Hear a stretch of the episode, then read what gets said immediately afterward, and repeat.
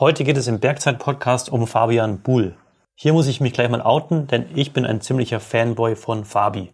Warum? Ich würde sagen, er ist einer der vielseitigsten Alpinisten unserer Zeit. Er gehört zu den Alpinisten, die eben nicht einfach nur noch schwerer klettern oder neue Linien schaffen. Nein, er geht ganz neue Wege. Beim Soloklettern geht es um neue Sicherungstechniken, wofür er auch mal sein Klettergurt umgaut. Und in der Kombination von Gleitschirm und Expeditionen sieht er irre viel Potenzial. Zum Beispiel ist er nach der Besteigung des Cerro Torre in einer Viertelstunde mit dem Gleitschirm wieder im Tal gewesen. Und Fabi ist einer der ganz wenigen in der Szene, der auch gegenüber Medien eher kritisch eingestellt ist und sagt, er liefert erst einmal ab, bevor er etwas veröffentlicht. Freut euch über einen tollen Menschen. Jetzt im Podcast Fabian Bull.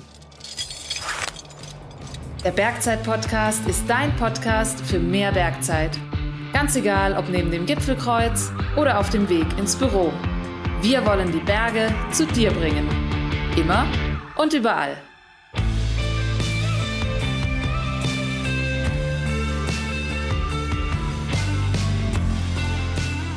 Ja, hallo Fabi, herzlich willkommen zum Bergzeit-Podcast. Ja, hallo Martin, servus. Ja, freut mich, dass ihr mich eingeladen habt. Fabi, 1. April ist heute. Bei uns in Bayern schaut es mehr nach Winter aus als nach Frühling. Du sitzt ja im Süden von Frankreich, in der Nähe von Briançon. Ist da schon ein bisschen mehr Frühling und wärmer wie bei uns? Also die letzten Tage hat es eher extremst viel geregnet, was eigentlich sehr untypisch ist. Und heute Nacht hat es wieder bis auf 1000 Meter runtergeschneit. also wahrscheinlich haben wir mehr Schnee in den Berg wie im Dezember. Mehr, mehr Winter wie den ganzen Winter wahrscheinlich ja. gerade, oder? Aber hier ist es im Frühjahr normal immer sehr gut zum Skifahren weil es passiert öfters, dass Wolken sich stauen und dann wirklich halt äh, richtig schön äh, abschneidet oder abregnet. Und dann gibt's eigentlich echt super Schnee. Muss man sich ein bisschen anders darauf einstellen, dass die Saison ein bisschen nach hinten rausgeht? Ja, also ich glaube, die beste Saison, vor allem wenn man wenn man es mag in der Höhe zum Skifahren, ähm, so Richtung Badesekran, die ganzen Sachen, dann ist schon so, sage ich mal, April, Mai eigentlich eine richtig gute Saison. Ja, ist gut zu wissen. Ja, Fabio, in der Vorbereitung war es für mich tatsächlich nicht ganz einfach, weil es gar nicht so viele Informationen über dich zu finden gibt. Deshalb erzähl vielleicht mal, wo du herkommst und wie du eigentlich zum Klettern gekommen bist. Also ich komme aus dem Allgäu äh, und zum Klettern bin ich gekommen, nachdem ich mit dem Skifahren mit 16 aufgehört habe.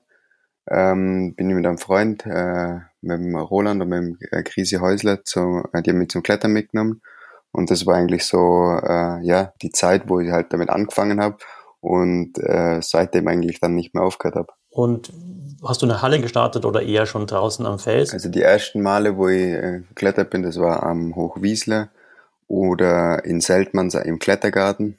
Und ja, eigentlich draußen. Und erst ein bisschen später äh, bin ich dann in die Hallen, also nach Scheideck oder eben nach Seltmanns. Das ist ja schon eher ein ungewöhnlicher Start, weil die meisten beginnen ja heute eigentlich fast immer in der Halle oder beim, beim Bouldern oder beim Klettern.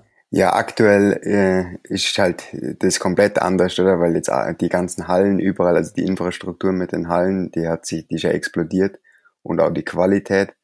Aber damals war Klettern schon so ein Sport, ähm, ja, das haben im Allgäu, würde ich sagen, schon recht viele gemacht. Aber ähm, die, ja, das war jetzt nicht wie, ich würde es mal sagen, wie Tennis oder wie äh, Skifahren, wo es halt wirklich viele Vereine, viele Trainingsmöglichkeiten und so gab. Also es gab genau zwei Hallen in Scheideck und in Seltmanns und äh, das war's. Und wo hast du dann gewusst, dass es so dein Sport wird? Hat sie das dann gleich schon in den ersten ein, zwei Mal gezeigt oder hat es so ein bisschen gebraucht?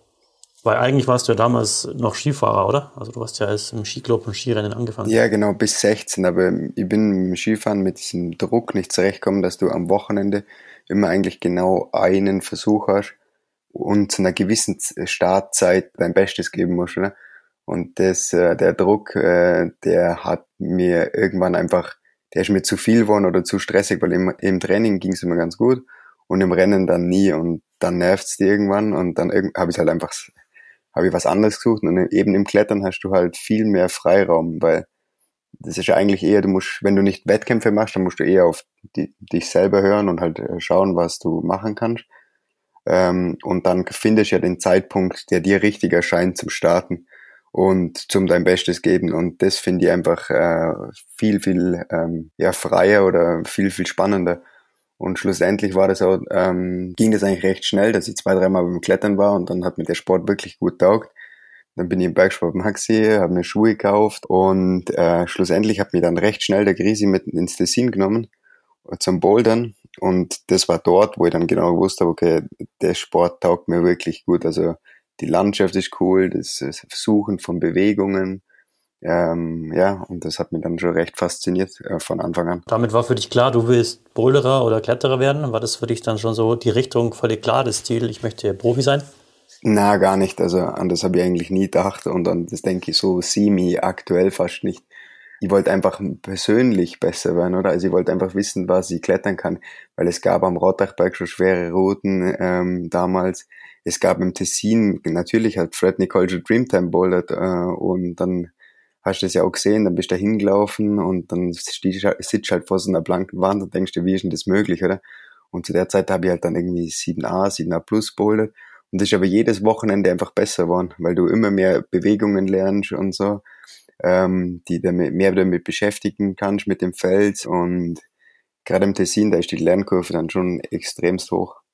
Und ja, für mich war eigentlich das, diese Unbekannte, also bis wohin kann ich klettern oder wie schwer kann ich mit Training oder, oder mit einfach versuchen halt so, äh, so Boulder machen. Das finde ich immer noch interessant und ich glaube auch, das ist der Reiz vom Klettern, wenn man es jetzt nicht als irgendwie Fitnesssport betreibt, sondern schon einfach so als persönliche, ähm, ja, für sich persönlich betreibt, dann finde ich das Interessanteste ist eigentlich, wie weit kann man seinen Körper pushen, dass man halt verschiedene Züge machen kann. Und das war damals, also wo ich dann mit 17, 18, 19 immer im Tessin war. Wir waren wirklich jedes Wochenende im Tessin, wenn es gut war. Das war schon der, der Reiz, dass du halt immer irgendwelche was probiert hast, das zu schwer ist.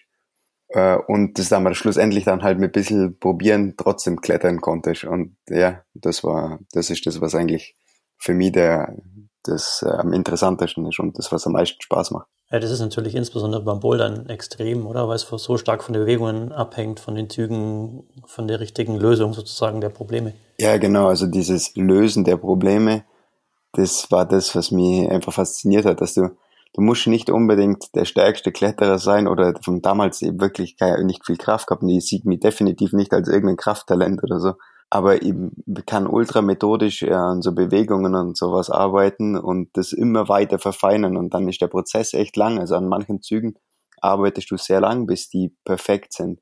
Aber wenn sie dann einmal gemacht hast und so weit verstanden hast, dann kannst du das eigentlich oft recht kraftlos ähm, wiederholen. Und das lösen und entschlüsseln von, das ist wie so, ja, ja, eigentlich dieses Entschlüsseln, das finde ich fast nur interessanter, wie den Boulder schlussendlich zu machen. Ja, kann ich mir gut vorstellen. Geht mir auch sehr häufig so. Aber vielleicht noch mal kurz zurück, als du mit dem Bouldern begangen hast, du hast gesagt, du warst jedes Wochenende dann in Tessin und wahrscheinlich zu dem Zeitpunkt ja noch in der Schule, oder? Ja, genau, zu der Zeit war ich in Immenstadt noch im Gymnasium. Ähm, das waren, glaube ich, die letzten zwei Jahre. Und was, was kam dann danach? Hast du gewusst, du möchtest studieren oder eher eine Ausbildung anfangen? Was hast du da gedacht? Oder dass du gleich, ja, abklettern ist eigentlich viel besser? Äh, ja, also Klettern hat mich zu dem Zeitpunkt schon extrem fasziniert. Aber ich habe zu der Zeit schon äh, viel gekocht und auch viel in so, also gerade in so Sterneküche mit mir beschäftigt, also wie man dort kocht, wenn man dort viel mit so, sage ich mal, überspitzt mit Chemikalien oder äh, so kocht, dass man halt verschiedene Sphären äh, baut, dass man verschiedene Garmethoden und so. Und das ist auch so eine eigene, ja, so eine eigene Welt, die wirklich äh, ein bisschen speziell ist. Und das hat mich zu der Zeit fasziniert und dann habe ich eben eine, Kochlehre angefangen im Gästehaus Erfurt in Saarbrücken. Ähm, das habe ich dann nach einem Jahr äh, wieder aufgehört. Einfach, äh, mir hat das, der, dieses Arbeiten dort Spaß gemacht und auch das Kochen auf dem Niveau. Aber ich, ich habe als Klettern schon davor kannt und in der Zeit bin ich gar nicht klettert, äh, wo ich dort war. Und dann wusste ich halt, okay, ich möchte vielleicht auch was anderes in meinem Leben machen, wie dort arbeiten und äh, in der Früh um sieben anfangen und abends um, keine Ahnung, eins oder zwei aufhören. Äh, und den einzigen Tag, wo Ruhe hast, dann äh, halt einfach zum Regenerieren oder zum Schlafen verwenden. Das war nicht ganz so meine Welt, aber das, was schlussendlich ausschlaggebend war, dass ich es aufgehört habe, das war einfach diese Verschwendung von, von Produkten, dass man auf diesem Niveau kochen kann, oder? Äh, da, geht, da haut man so viel äh, gute Lebensmittel weg. Das ist, war einfach echt schwer für mich zu akzeptieren, weil wenn andere Leute halt zu wenig haben und dann siehst du, äh, wie das dort einfach äh, verschwendet wird, das, äh, ja, das war schlussendlich schon der ausschlagende Grund, wieso ich das aufgehört habe. Kann ich sehr gut nachvollziehen. Das heißt, du hast dann die Ausbildung aufgehört und was kam dann danach? Ja, danach ähm, war die Frage, gehe ich studieren oder gehe äh, definitiv wollte ich wieder klettern gehen, aber das ist mir wirklich, ich zu der Zeit nicht klettern und das ist mir sehr abgegangen. Und dann habe ich mir entschlossen, dass ich eben äh, einen, fast ein Jahr lang einfach klettern gehe. Äh, und dann aber ähm, in Innsbruck äh, habe ich mich in Innsbruck auf Geologie eingeschrieben, weil mir das als die beste Möglichkeit erschien, doch viel zum Klettern zu gehen und vor allem in dem Gebiet, wo ich noch nicht äh, klettert bin, also so Silvretta, Zellertal und sowas, genau. Ja, ich muss sagen, ich kenne auch einige Freunde von mir, die das studiert haben, um viel klettern zu gehen. Also ich kann mich da ganz gut reinversetzen. Und Innsbruck ist ja natürlich auch ein guter Standort, oder? Also da hast du ja auch einfach ein brutal hohes Niveau an Kletterern, an Partnern, oder? Um dich wirklich weiterzuentwickeln. Kann ich mir gut vorstellen. Ja, also das ist ganz lustig. Da gab es das Tivoli und so äh, und auch die großen Hallen damals, schon, also die große Halle damals schon. Also jetzt nicht das, das Zentrum jetzt, aber halt das ehemalige Tivoli. Für mich war das schon eine große Halle. Aber ich glaube, zu der Zeit, wo ich in Innsbruck war, war ich zweimal im Tivoli. Und schon war ich mit dem Flo Schmalzler und mit dem Hanno Schwarzenberger. Das waren so meine Spätzels zum Bouldern gehen. Und wir sind halt wirklich jeden Tag, wo es gut war, irgendwo noch in Silveretta oder ins Ötztal oder ins Zillertal gefahren und haben da recht viele Sachen äh, klettert, dann putzt. Der Flo Schmalzler hat dann auch noch viel jetzt so, so im, im Kalk äh, erst begangen. Und das war eigentlich recht äh, interessant, weil wir wirklich alle drei mit dieser Plastikwelt recht wenig zum tun gehabt haben, beziehungsweise gar nichts. Und aber halt immer rausgefahren sind. Kann ich gut nachvollziehen und von Innsbruck aus sind ja wirklich Ötztal, Silvetta, Top-Boulder-Gebiete sehr gut zu erreichen. Ja, Innsbruck ist, äh, ähm, sage ich mal, eine coole Stadt, wenn man Bergsport betreibt. Zum Klettern auch, aber es ist, man muss doch immer fahren. Also klar, es gibt Martinswand, äh, aber jetzt zum Bouldern, wenn man gute Boulder haben will, dann muss man schon immer fast eine Stunde oder so fahren, bis man wirklich gute Sachen findet. Also selbst Ötztal ist ja doch dann halt eine Stunde Autofahrt. Ja, das stimmt. Genau, aber klar, du hast wahnsinnig viel Auswahl. Äh, und dann auch die bisschen unbekannteren Sachen ähm, Richtung Salachtal im Kalk. Das ist natürlich auch das ist schon auch interessant. Das kennen aber recht wenige. Zum Bouldern ist natürlich der Granit oder der Gneis der, der bessere Feld, aber trotzdem kann der Kalk oder selbst Konglomerat äh, sehr interessant sein. Apropos bester, bester Ort zum Wohnen, jetzt wohnst du ja in Frankreich. Was hat dich dorthin getrieben? Die 300 Tage Sonne im Jahr oder was waren da die Gründe dafür? Ja, also hier äh, in Südfrankreich sind natürlich die 300 Tage oder mehr als 300 Tage äh, Sonne. Das ist äh, unglaublicher Luxus und da wird man dann, also jetzt war ich mit meinem Knie, äh, habe ich mir am Knie verletzt, dann war ich im Allgäu. Äh, da wird man dann schon mal recht äh, depressiv, wenn man dann Sonne zu wenig sieht. Also da gewöhnt man sich äh, sehr schnell dran. Aber mh, mm, damals nach dem Corona-Zeit sind wir hierher mit, im, im, Bus und haben halt recht schnell festgestellt, dass man viel Fels, viel äh, wirklich alpines Gelände und auch mit wenig Leuten haben uns dann schlussendlich äh, entschlossen, hierher zum Ziehen. Und erst dann habe ich eigentlich das, das ganze Potenzial verstanden. Also, dass es zum Gleitschirmfliegen ist mega. Zum Skifahren ist eines der, also wirklich eines der wildesten und besten Gebiete, die ich kenne. Es ist einfach was anderes wie Chamonix oder diese ganz großen bekannten Orte, weil es keine Lifte und so gibt. Und dann ist das alles ein bisschen einfach mit mehr Aufwand verbunden. Also im Winter, wenn man was, eine Winterbegehung oder so machen will, dann muss man wirklich lang laufen, das gut vorbereiten zum Skifahren lauft man viel, wenn man im, jetzt, wenn die Straßen noch nicht auf sind und so. Aber das, äh, das mag ich eigentlich sogar recht gern, dass es so ein bisschen ruhig ist. Und die Leute hier sind schon auch extremst entspannt. Ja, ich finde auch, also die Gegend ist für mich meine absolute Lieblingsgegend in den Alpen. So vielseitig und was man dort machen kann, das ist wirklich gewaltig. Ja, jetzt gerade in den Übergangssaison, also im Frühjahr, das ist Wahnsinn, du kannst unten klettern gehen äh, und oben kannst perfekt Skifahren, also perfekten Powder. Das ist, äh, das kennen wenige Orte, wo, das, wo der Unterschied so krass ist zwischen Tal und Berg. Auf jeden Fall, ja. Nochmal zurückzukommen auf so das Klettern und das Bouldern. Also du warst ja erst eigentlich der Boulderer, dann kam so ein bisschen Sportklettern dazu, aber heute bist du ja eigentlich bekannt als Alpinist. Wie, wie war denn so die Entwicklung dann vom Boulderer, Kletterer zum Alpinisten, zum mehrseiligen Touren? Ja, das war alles nicht geplant, sage ich mal. Das war eher also dieser Mikrokosmos vom Bouldern Und dieses ständige Weiterentwickeln, das hat mir wirklich, äh, sag ich mal, absorbiert. Und das ist dann erst, wo ich mit zwei, dreimal hintereinander in recht kurzer Zeit verletzt habe am Sprunggelenk und man mir gesagt hat eben, dass ich jetzt nicht mehr abspringen darf. Dann habe ich gewusst, okay, jetzt, pff, boah, jetzt kann ich nicht mehr bouldern gehen, was mache ich dann? Und dann erst habe ich eigentlich verstanden, ja, aber das Klettern, also das Klettern, was wir betreiben und was mir Spaß macht, das ist ja am Feld. Und das ist so vielseitig. Man kann ja dann Thread-Klettern gehen, Mehrseillängen klettern gehen, ähm, Sportklettern und so. Und zu der Zeit, wo eben diese die Nachricht gekriegt habe, dass ich nicht mehr runterspringen darf, bin ich dann halt am Bürser Platte und da gab's diese zwei ähm, Thread-Klettereien und das äh, fand ich sehr, sehr interessant, weil natürlich ähm, von rein von der Schwierigkeit vom Bouldern äh, ist das natürlich dann sind die Züge recht einfach. Aber dieses ganze Absichern und Organisieren von Material und wie man dann seinen Versuch macht, diese Taktik dahinter, das fand ich auch wieder interessant. Und dann ging das auch recht gut und vom Kopf her hat es eben ganz gut passt. Und dann war ich eben der Beat Kammerlander hat mir gesagt, ja, du musst halt mal Silbergeier probieren. Also seine Route im Rätig und das ist Meerseillänge. Und da bin ich mit dem Manuel Brunn dann hingefahren, im Sommer. Und ähm, dieses ganze Tag an der Route arbeiten und in der Wand verbringen, also man steht früh auf, man blättert eigentlich den ganzen Tag, um halt diese Schlüsselpassagen sich zu erarbeiten und zum Ausprobieren und immer weiter verfeinern. Das hat mir eigentlich voll taugt. Also es ist ein ganzen Tag wo man eigentlich dran arbeitet, weil im Bowlen sind es halt nur, manchmal sind es nur drei, vier Versuche pro Tag und dann machst du wieder Ruhe, oder? Und das fand ich eigentlich äh, ja cool, dass man dann halt so viel Zeit äh, dort investieren kann und dann man sieht, dass es immer weitergeht und bei so einer Mehrseillänge von sechs, sieben Längen, wenn da alle Längen recht anhaltend schwer sind, dann muss man recht viel sich einprägen, so von der Trittabfolgen, von Griffabfolgen, dass es eigentlich ziemlich taktisch wird, bis man das dann durchsteigt. Fällt dir das leicht, sich so Bewegungsabfolgen, Griffe, Tritte und so weiter zu merken? Das muss ja eigentlich auch nochmal einen großen Unterschied machen, wenn man sich sechs, sieben Seilingen sehr schnell einprägen muss. Hast du da besonderes Talent dafür? Ja, ich weiß nicht, ob es ein Talent ist oder, oder ob das einfach erarbeitet ist vom Bouldern her. Aber ähm, ich kann mir Bewegungsabfolgen, gerade so das Ausschauen von Tritten und was eigentlich im, im Mehrseillängenklettern das Wichtigste ist, weil du kommst oft nach dem Regen erst wieder hin, die Seillänge wieder zu probieren.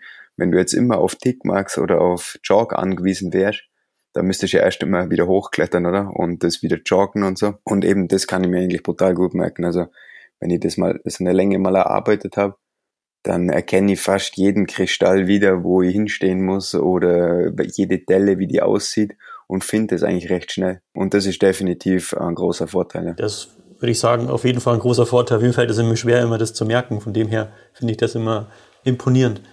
Böse Platte, das war wahrscheinlich Prinzip Hoffnung damals, oder schätze ich mal, die Tour? Ja, um Psychogramm. Um Psychogramm. Das sind ja Touren, die sehr stark zum selber absichern auch war. Genau. Das hattest du ja eigentlich vorher noch nicht so richtig viel gemacht. Nee. Ist dir das auch leicht gefallen, mit, mit Friends und Krallen das abzusichern? Nein, ich habe mir halt dann Material von meinem Spätzle geliehen und bin, hab die Route im Top Rope mal geklettert ähm, und habe halt dann einfach mal darüber abgestellt und geschaut, wo denn was so reingehört und habe mich ein bisschen mit der beschäftigt und die Placements sind eigentlich schon äh, ganz okay und man findet die dann auch recht schnell. Das geht dann eher nur drum, dass man halt äh, das Material dann auch, äh, ja, wie soll ich sagen, also im richtigen Moment von seinem von seiner Materialschlaufe wegnimmt, wieder reinbaut, dass man nicht zu hm, schwierig äh, erreichende Placements äh, versucht zu machen, weil das kostet ja alles Kraft, oder?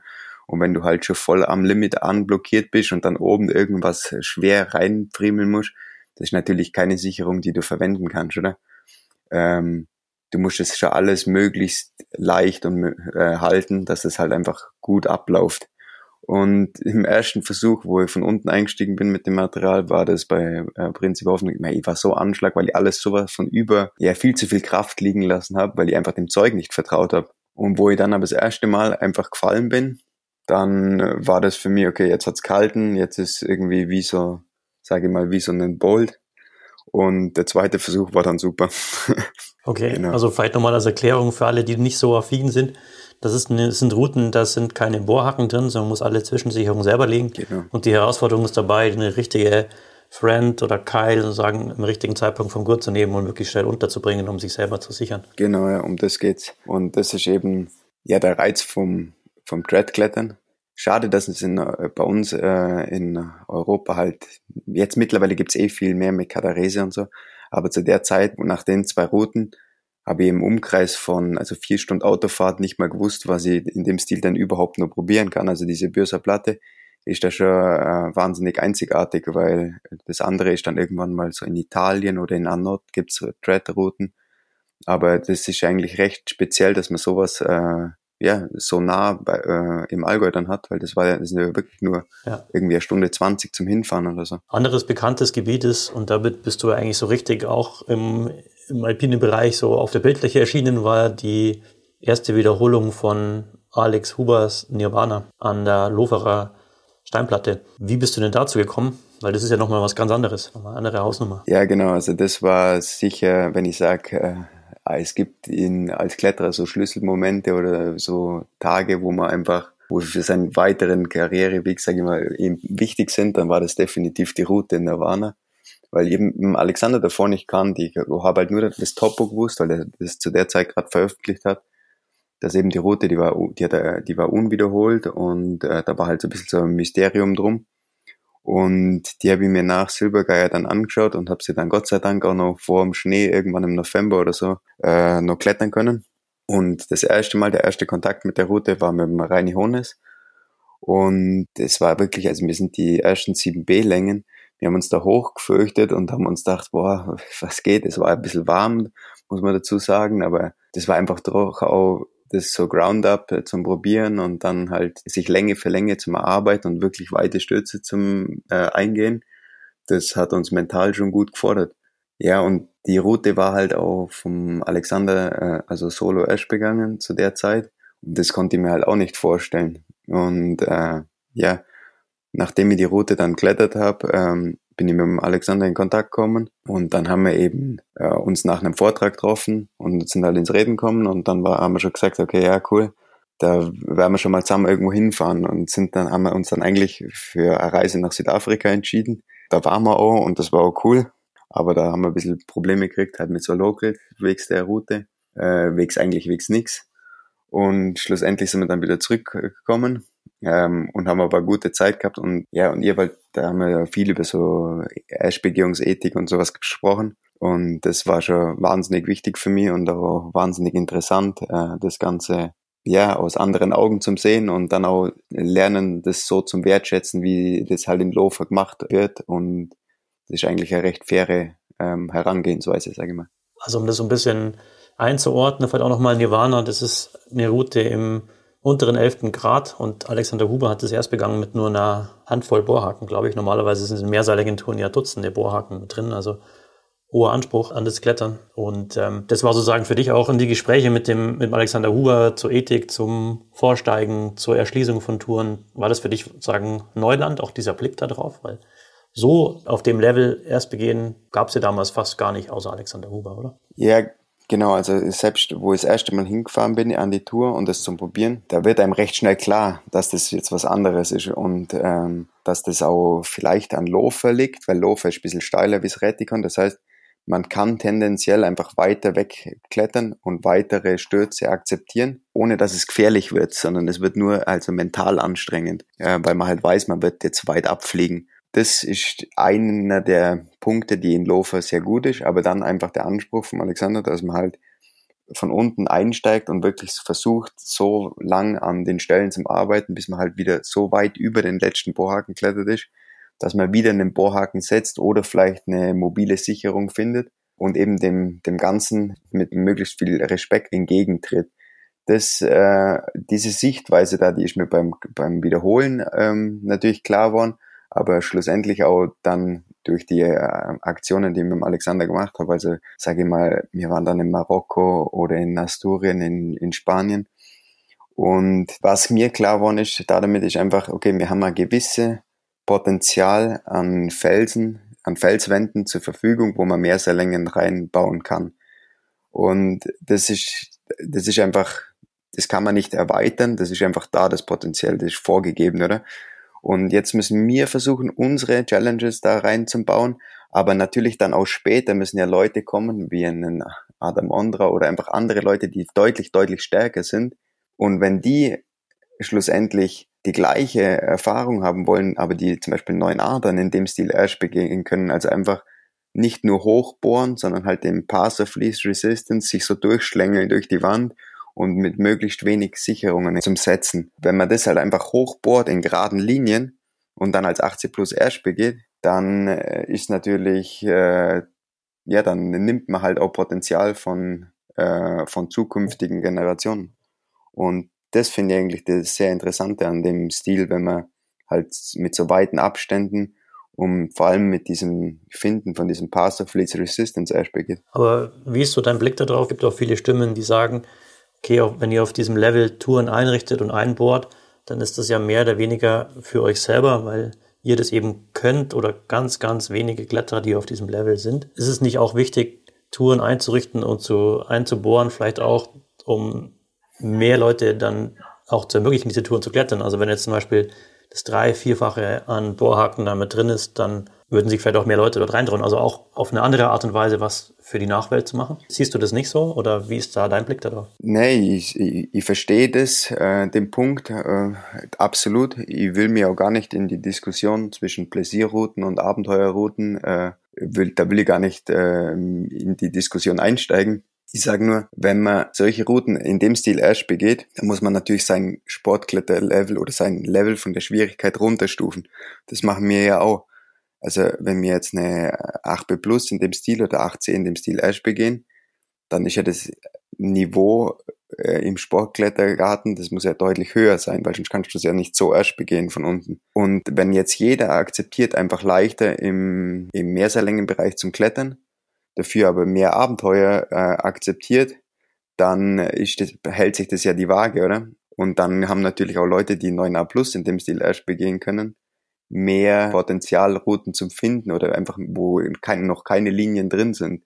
Also so sieht das ist ja eher so mein Blickwinkel, dass man einfach generell sein Niveau halt ein bisschen runterschraubt und das eher von, vom Abenteuerfaktor, vom Mentalfaktor dann äh, schwer macht, ähm, dann brauche ich keine Bohrhackenleitern. Aber vielleicht ist das auch von mir überspitzt äh, gesagt. Äh, und es gibt natürlich, ich habe dann auch erst in Deja zum Beispiel die Route, was ich deutlich später erst begangen oder erst die Rotpunktbegehung gemacht habe, die wurde anders eingerichtet, die Route, die hat viele Bohrhaken und da ging es mir dann wirklich nur um die Historie, die Route zum Befreien und halt die, die Schlüsselsequenzen zum zum Klettern, zum Rohpunktklettern. Ähm, das ist natürlich eine andere Herangehensweise und das hat mir, mir hat das trotzdem Spaß gemacht und ich fand, ich finde es trotzdem wahrscheinlich eine der schwersten Routen, die ich in dem Stil geklettert habe. Aber wenn ich sie jetzt persönlich eingerichtet hätte, dann hätte ich es anders gemacht. Ähm, einfach, weil ich gewusst habe, ich hätte die Route so nicht einrichten können. Also ich hätte mir anders, ich hätte mir links, rechts drum arbeiten müssen um das von unten zum Ash begehen. Das kann ich gut nachvollziehen und das ist ja aber auch das Schöne, oder? Im Bergsport oder im Klettern, dass es doch so viel Platz ist für verschiedene Stile. Genau, also ja eben, ähm, also es ist viel Platz, es ist auch für jeden, der ja, also jedes Level und jegliche mögliche Route ist. Ich sage halt nur im High-End-Bereich finde ich es dann schon schade, wenn geradeaus hochbohrt wird, weil eben das einfach für zukünftige Generationen das äh, zerstört, oder? Das, was wir jetzt in Lofa gefunden haben, die Linien, oder vor allem der Alexander ähm, mit Feuertaufe oder so, das ist ein ganz bekanntes Beispiel im zehnten Grad. Das ist einfach Wahnsinn, was er mit dem Guido Asch begangen hat. Das ist eine richtig geile Linie. Da kann man richtig klettern und einen Bohrhaken klippt man da, wo man eh gut steht oder so. Und dazwischen wird halt einfach klettert. Also man ist nicht immer mit diesem dauernden Klippen beschäftigt. Man muss jetzt vielleicht mal dazu sagen, was sich so cool für dich anhört ist verbunden mit durchaus 20 Meter weiten Stürzen. Ja, genau. Also man, man stürzt definitiv weit. Ich bin in Feuertaufe mal ganze Länge runtergesegelt. In Lofer ist es halt akzeptabel, weil es steil genug ist, oder? Also selbst da, wo die ganze Länge runtergesegelt bin, bin ich fast nicht an die Wand hinkommen. Es gibt natürlich auch Platten, die so abgesichert sind, gerade die obere 8a oder das, was wir in Marokko gemacht haben, da kannst du das nicht erlauben. Aber das hängt sehr stark von, von dem Terrain ab, wo man eben klettert. Genau, und äh, gerade in Feuertaufe in Nirvana, da kann man auch einfach weite Stürze akzeptieren, ohne dass ja. es gefährlich wird. Du hast ja vorhin schon gesagt, Nirvana war schon auch ein Meilenstein für dich. Wahrscheinlich nehme ich mal an, weil du auch Alex Huber kennengelernt hast und in der Folge auch viel mit ihm beim Klettern warst. Ist es so für dich auch ein Mentor gewesen, der dich nochmal auf eine andere Ebene gebracht hat? Ja, also der, das ist ja genau das, wieso ich sage, dass Nirvana einfach so ein Schlüsselmoment war, weil durch das habe ich ihn Alexander äh, kennengelernt. Äh, wir sind dann sehr viel zusammen zum Klettern gegangen. Ähm, ich habe von ihm so ein bisschen auch das Solo-Klettern äh, Zeit gekriegt oder gesehen, dass es überhaupt möglich ist und schlussendlich ist dann ein bisschen weiterentwickelt, dass man halt auch Rohpunkte mitklettern kann. Aber der Alexander war definitiv äh, und ist äh, ein Mentor in der Hinsicht, weil er ist ein guter Freund. Ähm, der sagt mir, oder also das war einfach immer so ein stetiger Austausch, der sehr produktiv äh, war und ist. Äh. Und vor allem, weil wir dann ja danach einfach äh, nach Patagonien sind, nach Pakistan. Also ich habe einfach dann auch so gelernt, Expeditionen zum Organisieren, zum Durchzuführen und bin in die ganze äh, Welt vom Bergsteigen dann eigentlich auch dann durch den Alexander reinkommen. Jetzt muss ich so ein bisschen äh, suffisant fragen, aber Alexander Huber ist jetzt schon ein deutliches Stück älter wie du. Liegt es so ein bisschen daran, dass jetzt auch für, ist ja irre, was Alex dann noch für ein Niveau hat, dass er sich jetzt schon auch eher junge Leute suchen muss, die dann überhaupt noch mitkommen? Ja, also die Motivation vom Alexander ist unglaublich äh, stark fürs harte Klettern. Alexander ist Kletterer durch und durch. Der ist äh, einfach jung geblieben und dem taugt Klettern und er hat schon mehrere Generationen von Kletterern einfach, sage ich mal, nicht überlebt, aber von seiner Motivation einfach dann halt mit immer mit Jüngeren klettert. Aber den Altersunterschied oder so, den sieht man nicht, wenn man mit dem Alexander klettert, sondern das ist eher so, ja, diese Motivation, wenn man motiviert ist, zusammen an der Route zum Arbeiten oder was macht, dann geht auch was vorwärts. Und dann spielt Alter einfach gar keine Rolle. Die, die Erfahrung vom Alexander, die überwiegt einfach bei weitem das Alter und vor allem seine Motivation, wenn der Alexander von was überzeugt ist, dann ist er motiviert. Und das ist so cool, dass manchmal hat er auch keine Lust mehr zum Klettern, dann macht er vielleicht ein bisschen weniger, kümmert sich daheim um, mit seinen Schafen und so, um seinen Hof. Und wenn er aber motiviert ist, dann ist er motiviert. Und wenn der Alexander motiviert ist, dann geht was. Cool. Das ist wirklich cool. Alex hatte ja auch so ein bisschen zum Solo-Klettern gebracht und das war ja dann auch nochmal eine wichtige Etappe in deinem Leben mit extrem harten Touren und auch Erstbegehungen, die du allein gemacht hast. War das für dich so das Ausschlaggebende, auch die, die Zeit mit Alex dann das zu tun? Ja, also das war witzig. Das war nach Südafrika, da ist gerade die Wetterbockwand hat er da erst begangen und hat sie dann Europunkt geklettert eben im Herbst. Und die hat er ja auch solo erst begangen. Und für mich war halt klar, okay, wenn die, die Route, die hat sich genial angehört, er hat mir das genial beschrieben. Und wenn ich die äh, machen will, dann will ich sie auch solo äh, das erste Mal hochklettern zumindest. Und ich habe ja damals mein, an meinem Solo-System ein bisschen immer verfeinert und so. Und schlussendlich bin ich dann halt im Winter da mal ähm, in die Wetterbockwand reingegangen und das war schon einfach wirklich wildes äh, Abenteuer. Der Alexander hat mich da auch wirklich unterstützt, da, dahin zu gehen. Und er hat gesagt, ja, kann schon mal probieren. Die wahrscheinlich die 8C, die wird ja schon liegen. Aber oben in der 7C Plus, in der Quergang, da wird's im Winter dann schon ein bisschen, äh, bisschen sportlich. Und äh, ja, schlussendlich bin ich da an der 7C Plus irgendwann angekommen. Da ging's ja dann äh, so nach rechts rüber. Der Bohrhaken ist wirklich weit weg und ich bin da auf und ab geklettert, habe Griffe enteist und so. Das war definitiv eine der härtesten Stunden die ich in meinem Kletterleben bisher ähm, erfahren habe. Aber schlussendlich bin ich dann den Stand drüber geklettert, den man vom anderen Bauhaken gar nicht sieht. Den Stand, ich habe nur gewusst, wo der ungefähr sich befinden muss. Da ist auch wieder klar, wann selbst im Winter, wenn du einmal gelernt hast, diesen Pass of Least Resistance zum Folgen, dann wirst du auch dort rüber klettern können und den Stand finden, obwohl du nicht siehst. Weil wenn du drei Meter weiter höher kletterst oder zwei Meter tiefer, dann kommst du halt nicht rüber. Also du musst wirklich den Feld so gut lesen, dass du eben diese, das entschlüsselst, wo es jetzt entlang geht, oder? Und das finde ich sehr interessant. Ja, und im Herbst habe ich das Ganesha erst begangen, habe ja die beiden Routen ähm, Rohpunkt klettert mit dem Solo-System. Und das war halt so für mich diese Weiterentwicklung von dem System, dass man einfach das nicht immer nur das Seil fixiert und immer nur an die nächsten fünf Meter denkt, sondern dass man halt das System findet, das recht kompliziert ist, aber mit dem man halt auch Rohpunkt klettern kann. Jetzt muss ich vielleicht ein bisschen Erklärung reinbringen. Ja, wahrscheinlich.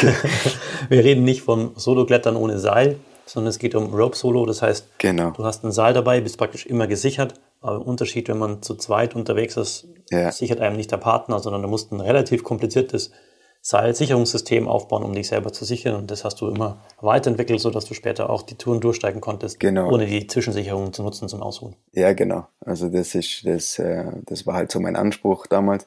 Das war einfach diese Beschäftigung mit sich selbst am Feld. Man realisiert schnell, dass äh, Rope Solo Klettern klar ist man gesichert, aber man muss sich halt trotzdem um alles kümmern. Also man muss sich ums Sichern kümmern, äh, wenn irgend, wenn man stürzt, dann gibt's auch niemanden zum irgendwie beschuldigen oder sich zum rechtfertigen, wer es jetzt schmiert oder irgendwas, sondern man fällt halt, braucht gar nicht anfangen zum Schreien oder zum irgendwas, weil es ist einfach niemand da, den es interessiert.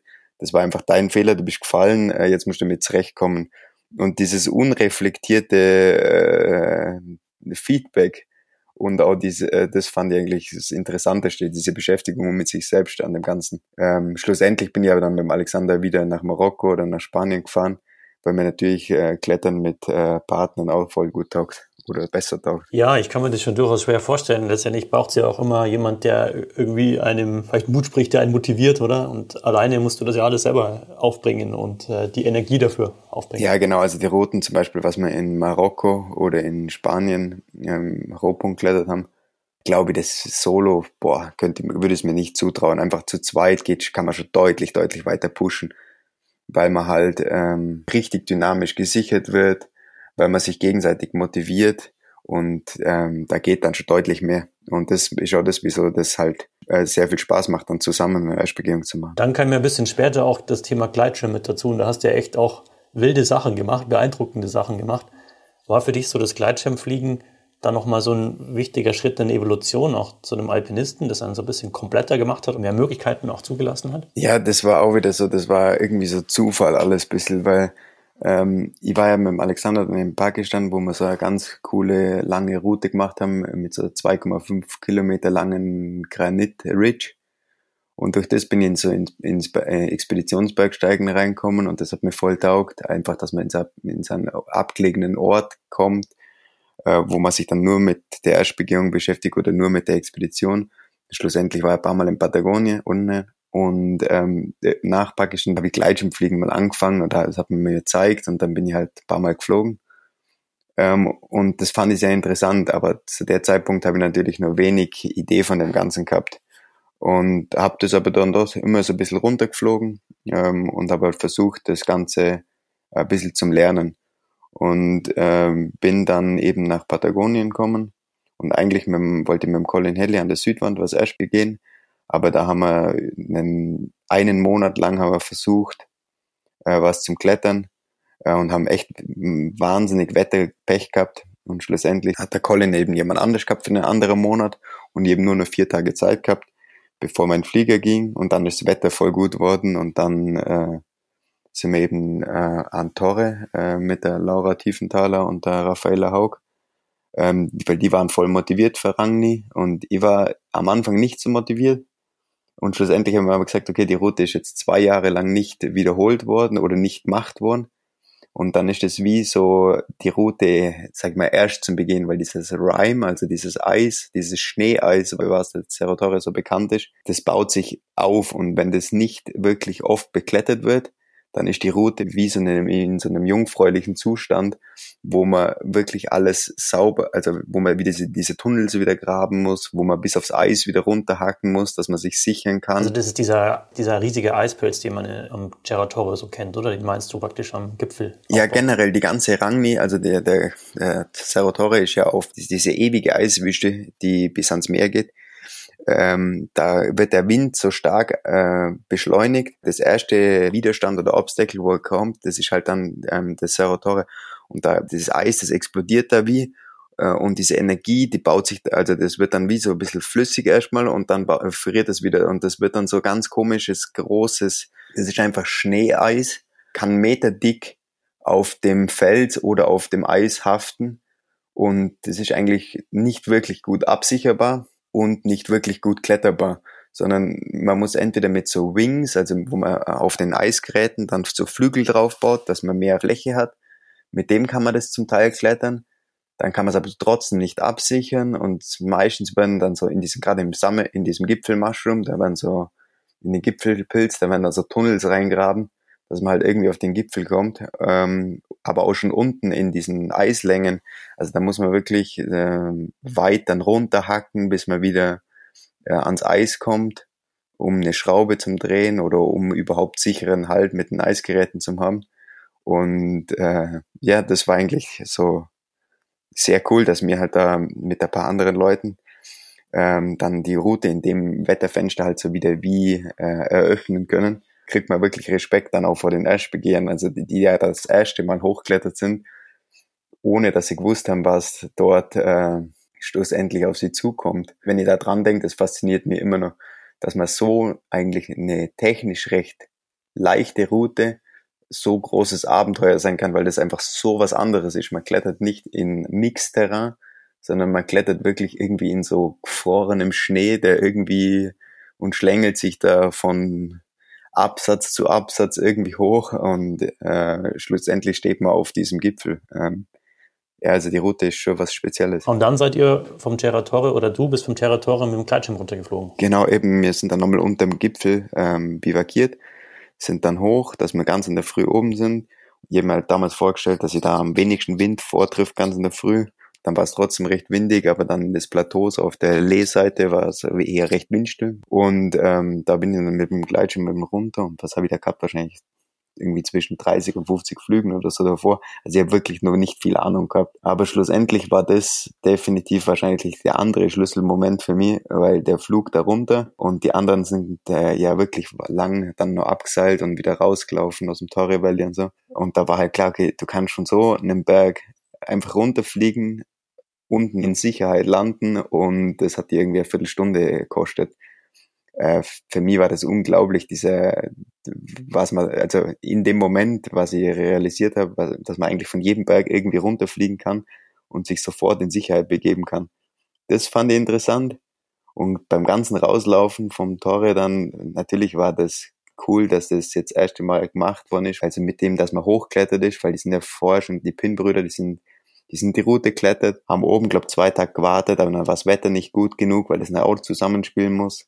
Und dann sind sie schlussendlich wieder abgeseilt und ein paar Tage später sind sie mit dem Helikopter, damals noch, wo das noch erlaubt war, auf den Gipfel ausgestiegen und runtergeflogen. Also von dem her so was Neues war das dann nicht, aber es war das erste Mal, dass es wirklich hochklettert und dann direkt runtergeflogen. Ich glaube halt generell, dass unser Material mit, äh, also jetzt ist so, dass das Gleitschirmmaterial so weit weiterentwickelt worden ist, dass es einfach wirklich für jeden zugänglich ist. Es gibt viele Leute, die sagen, ja, in der heutigen Generation als Bergsteiger da ist eh schon alles gemacht und eigentlich lebt man nicht mehr in der richtigen Zeit und so. Und ich kann nur sagen, also ich finde, ich lebe in der besten Zeit ever, weil das Gleitschirmmaterial ist so gut worden und so leicht worden, dass einfach unglaubliche Sachen möglich uns ermöglicht werden mit dem Material. Also du bist, würde ich sagen, ein sehr, sehr gutes Beispiel dafür, für immer neue Sachen aufmachen, also ob das Soloklettern ist oder eben mit dem Gleitschirm da runterfliegen. Also das muss ich wirklich sagen, du bist da wahrscheinlich momentan das beste Beispiel für ähm, es ist eben noch nicht alles gemacht. Das finde ich eigentlich auch richtig cool. Mir wird immer schnell langweilig und ich finde es einfach wahnsinnig interessant, neue Sachen zu lernen. Und ähm, ob das jetzt dann im Bouldern ist oder ob das im Treadklettern ist, Solo-Klettern oder eben im Gleitschirmfliegen, das ist immer neue Sachen. Man entwickelt sich immer selbst weiter. Und für mich war nach Pakistan, äh, vor allem nach Patagonien, wo ich vom Torre geflogen bin, war auch klar, ich will der bestmögliche Pilot werden, der ich werden kann um eben den Gleitschirm wie ein Helikopter zu benutzen. Also in Pakistan irgendwo hinfliegen, am Berg landen, den Berg klettern und wieder zurückfliegen. Also das mehr als Transportmittel zum Sehen. Da ist uns heuer im, am Gulme Tower eben was aufgegangen oder 2022. Das war so für mich war das wahnsinnig wichtig, dass diese Idee, die ich für zwei, drei Jahre lang verfolgt habe, dass es halt aufgegangen ist. Und dann schlussendlich habe ich noch viel mehr Ideen in diese Richtung das kommt natürlich, weil man halt, man muss immer neugierig bleiben, immer versuchen, irgendwas zu verbessern oder so, oder halt anders zu machen. Und dann findet man definitiv immer was. Wie kann man sich das vorstellen? Du sagst, als Transportmittel verwenden. Also für mich ist heute Gleitschirm, ich gehe irgendwo rauf oder fahre irgendwo rauf und fliege dann mit dem Gleitschirm runter. Und kannst du dann auch Strecken fliegen oder nach, nach oben fliegen? Oder wie kann man sich das vorstellen? Mit dem Gleitschirm kann man nicht nur runterfliegen, sondern man kann ja auch steigende Luftmassen, also Thermiken, äh, wenn, diese, wenn die Luftmasse sich erhitzt, dann löst sich die irgendwann ab und steigt auf. Und dann äh, kann man ja da bis an Wolkenbasis in dieser Luftmasse aufsteigen, wenn man es äh, weiß, wie man drin bleiben kann, indem man dreht. Und ähm, das ist natürlich schon ein unsichtbares Medium, das man verstehen muss. Das dauert auch recht lang, bis man dann wirklich gut und weit Thermik äh, Strecken fliegen kann. Aber man kann, wenn man ein richtig guter Pilot ist, dann kann man 300, 350 Kilometer FAI-Dreieck fliegen. Also irgendwo in, da kann man zum Beispiel hier bei uns in Südfrankreich irgendwo im Rum, Umbriançon starten, ins Rhône-Tal fliegen und dann nach Verdun runter und wieder zurück. Das macht man aber mit so Streckenschirmen. Aber das, was schlussendlich zum Bergsteigen interessant ist, dass man mit diesem leichten Material, das mittlerweile äh, produziert wird, kann man auch Höhe machen und irgendwo reinfliegen in ein Tal, wo man normal halt fünf, sechs Tage laufen wird, dort landen, den Berg klettern und dann schlussendlich wieder zurückfliegen. Das, das ist Transportmittel, um irgendwo zum Beispiel ein Basecamp zu machen, da wo andere Basecamp machst, da machst du kein Basecamp, sondern du bleibst im Tal, wartest auf gut Wetter, bist im Hotel und in dem Moment, wo jetzt das Wetterfenster kommt, dann nimmst du dein ganzes Material, fliegst da hinten rein, kletterst den Berg und fliegst wieder zurück und abends sitzt wieder im Hotel. Und dann hat das Ganze irgendwie zwei Tage gedauert, was normal eine ganze Expedition wäre. Und das ist wahnsinnig interessant.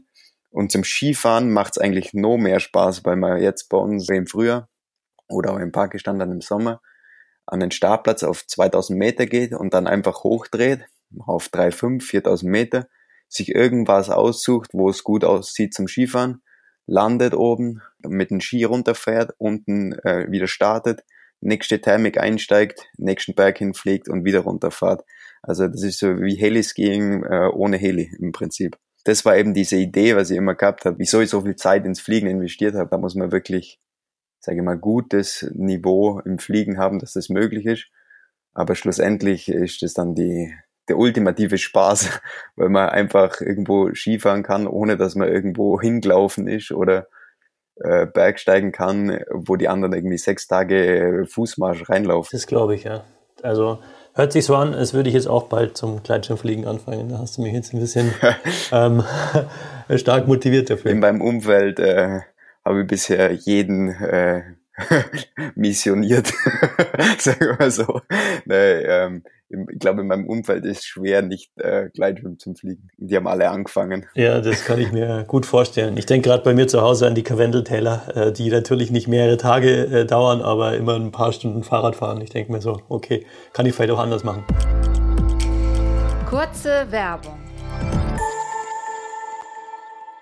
Denk mal an Weihnachtspost. Unzählige Briefe. Ein riesiger Sack. Solche Briefsäcke waren 1898 das Business der mechanischen Segeltuch- und Leinenwerberei von Hans Deuter. Heute trägt die Firma zum Glück einen kürzeren Namen. Deuter, nach dem Gründer. Bis 1919 war die Firma echt sehr breit aufgestellt.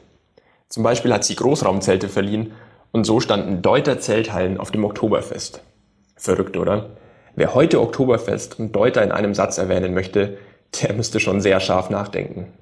Nachdem die Firma neu strukturiert und umbenannt wurde, folgte 1934 quasi der erste Testbericht. Bei den außerordentlich schweren Anforderungen, die bei dieser Expedition an Mann und Ausrüstung gestellt wurden, haben wir den Tauernsack als hochwertig alpines Gerät kennen und schätzen gelernt. Das hat Fritz Bechtold über den Tauernsack gesagt, nachdem er damit am Nanga Parbat unterwegs war.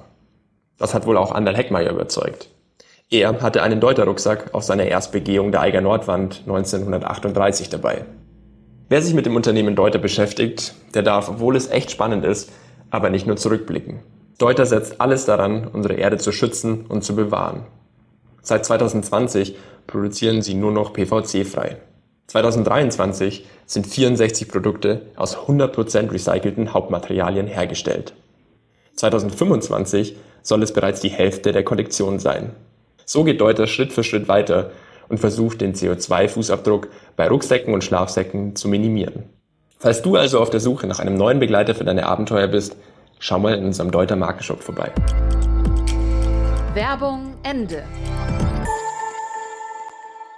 Ganz anderes Thema, wo ich nochmal äh, drauf eingehen möchte, ist, ist dein Umgang mit Medien. Und ich habe das so ja bei dir auch verfolgt über viele Jahre. Und früher hatte ich das Gefühl, warst du viel aktiver auf Social Media mit deinen Aktivitäten. Hat sich das für dich verändert so im Laufe der Zeit? Ja, also im, im Laufe der Zeit hat sich das stark verändert und ich habe persönliche Gründe dafür und ich habe aber auch einfach Gründe, die mir am Anfang war, fand ich das sehr interessant und habe auch viel, recht viele Filme damit gemacht und so, beim, gerade beim Meerserlängenklettern oder so, weil das alles recht gut und leicht filmbar ist und dann auch vermarktbar ist, sage ich mal.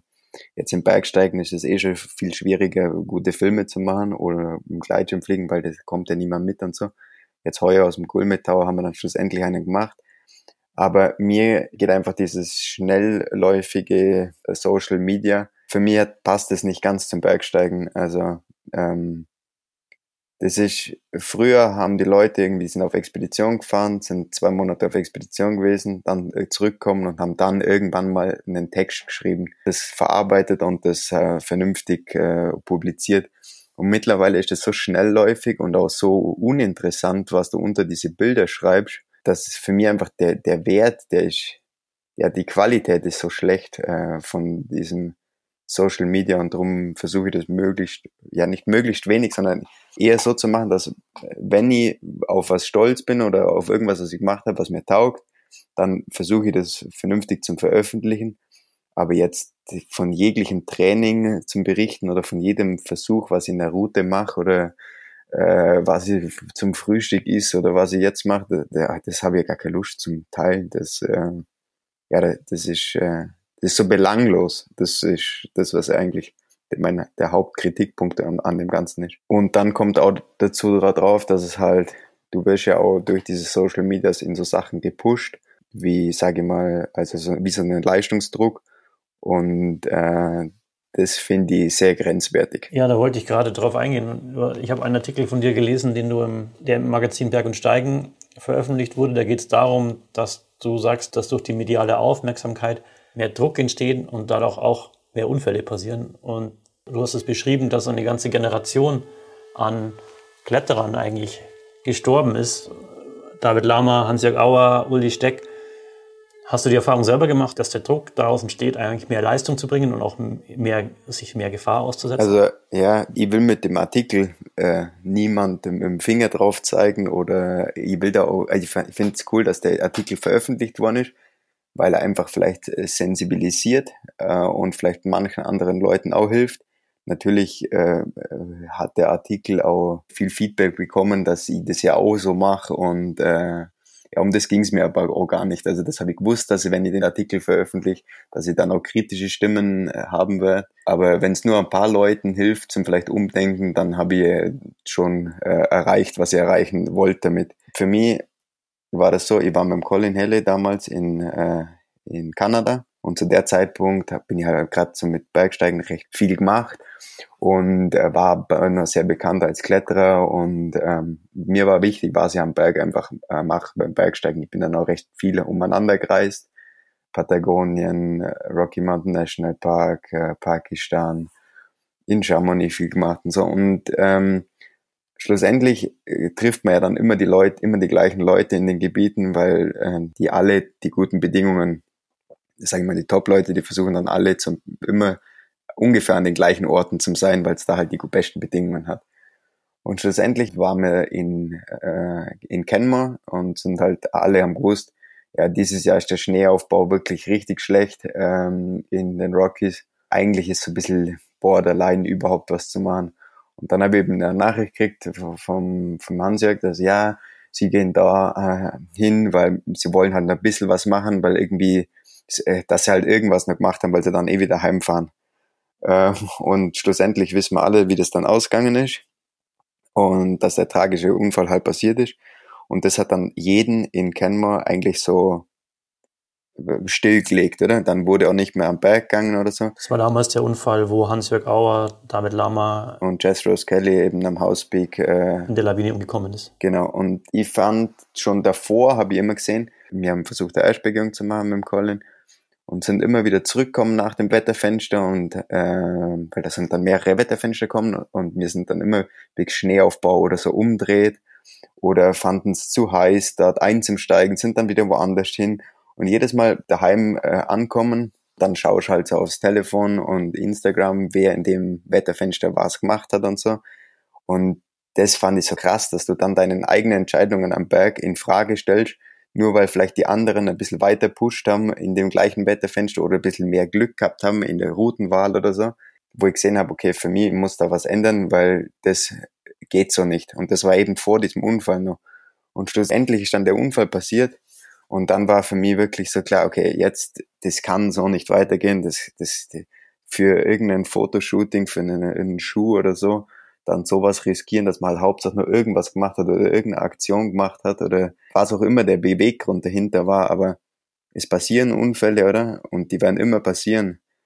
Aber vielleicht ist einfach dieser Vergleich auf Social Media oder dieses, äh, dieser, dass man jetzt unbedingt noch was machen muss, weil jetzt hat man schon lange wieder nichts gemacht oder lange nichts postet und so. Das ist ja nicht nur, dass es, dass ich da der einzige Athlet war, der das so gesehen hat, sondern da gibt's ja, wenn du mit Athleten sprichst, da kommt öfters, dass es schon so einen Leistungsdruck gibt, dieses ganze Social Media und eben weil es so schnellläufig und so belanglos ist, weil du musst nicht mal wirklich schwere Aktionen machen, sondern du kannst auch irgendwas einfach posten und was Nettes drunter schreiben und dann hast du was publiziert. Mittlerweile ist diese Flut an Posts und an Stories so hoch, dass nicht mehr differenziert wird zwischen was wirklich jetzt schwer und wirklicher Leistung ist und was eher eine Fotoshooting oder einfach nur wild ausschaut, oder? Also wenn man von Sponsoren lebt, dort wird es halt auch immer schwerer, sich zum Rechtfertigen, wenn man weniger postet oder wenn man nur postet, äh, Sachen, die, die man gemacht hat oder auf die man stolz ist, weil das mittlerweile gar nicht mehr verstanden wird oft, weil ja das auch Leute sind, die haben jetzt mit Bergsport vielleicht wenig am Hut, die sehen aber halt, okay, ja, die Zahlen, die Post, die waren, da gibt's ja mittlerweile so, so wirkliche ähm, Internetseiten, die dann da Daten ausgeben, wie aktiv welcher Account ist und so. Äh, und da kommt es ja mittlerweile voll viel auf diese Daten auch an. Und das finde ich wirklich einfach äh, beängstigend fast, muss ich sagen. Ich, ich, persönlich bin noch nie von einem meiner Sponsoren ähm, dazu pusht werden, jetzt mehr zu machen oder so. Und das halte ich auch äh, für gut. Und ich glaube, wenn ich pusht wird, dann wird das auch ziemlich schnell beendet äh, weil das ist einfach, das geht wirklich gegen meine, äh, mein Denken von dem ganzen Bergsport. Bergsport für mich, das ist ein sehr egoistisches Tun an sich schon, weil man eigentlich was versucht zum Klettern, dass man sich nur leisten kann zum Klettern, weil man schon eigentlich sein Leben eh schon, äh, sage ich mal, gut finanziert bekommt, weil sonst kann man sich gar nicht leisten, da überhaupt hinzufahren und was zu machen. Wenn man dann das aber noch veröffentlichen muss und selbst und sich so rechtfertigen muss, wieso man das macht, ähm, dann finde ich es irgendwann, ja, ich weiß gar nicht, da fällt mir das Wort dazu. Ähm, ist nicht ähm, unbedingt deins. Nee, ja, das ist nicht meins, aber um das geht's nicht, sondern mir geht's einfach, diese narzisstische Selbstdarstellung, umso heftiger du die betreibst, umso ähm, erfolgreicher wirst du vielleicht damit, obwohl du ja eigentlich gar nicht äh, wirklich äh, schwere Sachen machen müsstest damit, oder? Weil du kannst ja wirklich Posts aus allem Möglichen machen. Ob das jetzt eine Route ist, die du versucht hast, oder Rotpunkt das spielt ja fast keine Rolle. Und das ist halt das, das gab's damals nicht, wo es einfach nur Magazine gab und ähm, Redakteure, die einfach mit wirklich profundem Wissen ausgewählt haben, über was sie berichten. Und schlussendlich war dann jedem klar, okay, wenn das in dem Heft steht, dann ist zumindest irgendwas gemacht worden, das gut war, oder? Das ist einfach, äh, ja, es wert war, dass man darüber schreibt. Aber mittlerweile kann ja jeder selbst entscheiden, wie hart er äh, da pusht und Sachen veröffentlicht. Und der Filter dahinter, also dieser, dieser Redakteur damals, der fehlt halt mittlerweile, weil ja jeder einfach selbst seine Sachen veröffentlichen kann, wie er will und es spielt keine Rolle, das Bild, was ich an der Agidimidi bei einem Sturm mache, wenn ich mit der Bahn hochfahre, kurz aussteige, am Cosmic zwei Längen runtergehe, das sieht definitiv wahrscheinlich besser aus, wie das Bild, was äh, irgendjemand an einer schweren Erstbegehung im Himalaya äh, macht, äh, weil er gerade irgendwie mit dem Handy nur kurz schräg draufgehalten hat. Ja gut, das ist, glaube ich, auch eine Entwicklung unserer Zeit, mit der wir irgendwie umgehen muss. Ja, das ist sicherlich nicht ganz einfach. Wie, wie ist es bei dir? Wie gehst du mit, mit Risiko auch um? Also du hast ja jetzt viele Solo-Touren gemacht, bist viel allein unterwegs. Aber was man jetzt von dir nicht so gesehen hat, waren richtig lange Free-Solo-Themen, wie jetzt, was ich Alexander Huber gemacht hat an den Zinnen oder wie Alex Honnold im Yosemite am El Capitan. Ist es etwas, was dich auch in der Zukunft noch reizt?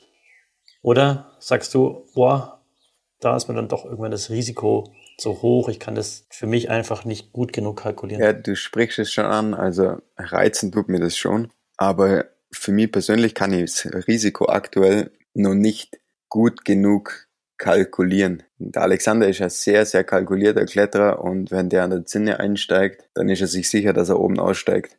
Er ist einfach so objektiv in der Gefahreneinschätzung und sich so sicher in dem, was er macht, dass ich ihm da auch vertraut. Zum Beispiel, also ich, ich würde ihn auch filmen, oder? äh, wenn er mich fragt bei sowas, weil ich einfach das Vertrauen in ihn habe. Ich habe das gleiche Vertrauen in mich nur selten gefunden und deshalb habe ich noch nie äh, irgendwas äh, solo, also Mehrseillängen solo klettert. Ich habe im Bishop schon irgendwelche so diese Highballs und vor allem auch dieses Too Big to Flail wiederholt. Das entspricht einer 8B Plus Route, die, die 20 Meter hoch ist. Also da darfst du auch nicht fallen, oder? Das ist auch sicher einfach ein Free Solo, weil die Schlüsselstelle ist ja oben und so für mich ist das mit Bouldern assoziiert und durch das, dass ich es im Top Rope halt sehr gut erarbeitet habe, war ich mir dann sicher, dass ich es halt durchsteigen kann, selbst wenn ich im Top Rope ab und zu noch gefallen bin. In Mehrseillängen weiß ich noch nicht, ob ich mental so stark wäre, dass ich das so lange durchhalten kann, weil das muss man muss sich ja vorstellen, man hat keinen Stand mehr zum sich erholen, sondern man hat nur irgendwelche Absätze, wo man sich draufstellen kann oder so, aber man kann nicht wirklich immer ausschalten. Und eigentlich kann man ja auch nicht abbrechen. Also zum Beispiel das, was der Alex Honnold am Freerider gemacht hat, zwei, dreimal abbrochen hat, ähm, weil da Fixseile drin waren und ein Gurt irgendwo deponiert. Das konnte der Alexander zum Beispiel in Sinn halt nicht machen, sondern da war klar, er steigt ein, er steigt oben aus oder er fällt. Aber ähm, ja, da, das sind halt diese die Spielregeln vom Free Solo Klettern sind halt auch nicht geschrieben, oder? Aber generell äh, ist halt so, du steigst ein und hast keine Option auszusteigen, außer oben. So konsequent, sage ich mal, bin ich in meinem Klettern noch nicht. Ich habe zwei, drei Routen, die ich vielleicht gern in dem Stil klettern würde. Aber ob ich das mache, äh, das ist was ganz was anderes. Ähm, ich habe Ideen in allen Disziplinen vom Klettern, wo ich noch gern machen würde. Aber ob es da dazu kommt, das ist halt, da müssen sich Motivation, Vorbereitung und alles äh, so muss halt zusammenkommen. Und der Alexander ist ja auch nicht einfach äh, in Sinn gegangen und die hatte Hasse Brandler äh, Free Solo Kletter, sondern der ist ja wahnsinnig viel im, äh, im Sportklettergarten schon. Das ist einfach wichtig, oder? Dass man da also verschiedenste Niveaus einfach auf und ab klettert und dann auch schwer, deutlich schwerere Routen, was er halt mit Opportunist und Kommunist gemacht hat, dass man sich so eine solide Basis erarbeitet, auf der man dann halt auch seinem Kopf vertrauen kann und vor allem halt auch checkt, okay, ich will nicht einfach irgendwie anfangen zum unruhig oder ne, das, das, du musst dir so weit vertrauen, glaube ich, dass das halt in Konzentration übergeht und in Vertrauen in dich selbst, oder? Und da dazu muss man aber extremst gefestigt sein. Persönlich habe ich es bisher halt eben nur da bei Too Big to Flail geschafft. Das waren halt äh, zwischen Highball aber in so wirklichen Routen habe ich es noch nicht probiert und auch noch nicht gemacht, aber vielleicht irgendwann mal, schauen wir mal. Aber generell versuche ich schon, mein Risiko so weit zum Kalkulieren, dass, äh, dass ich den Sport und äh, noch lange in die Berge gehen kann. Das ist auch das Wichtigste. Weil mit Wahnsinn kommt man sehr weit, aber nicht äh, besonders lang. das ist so, genau. Das ist so.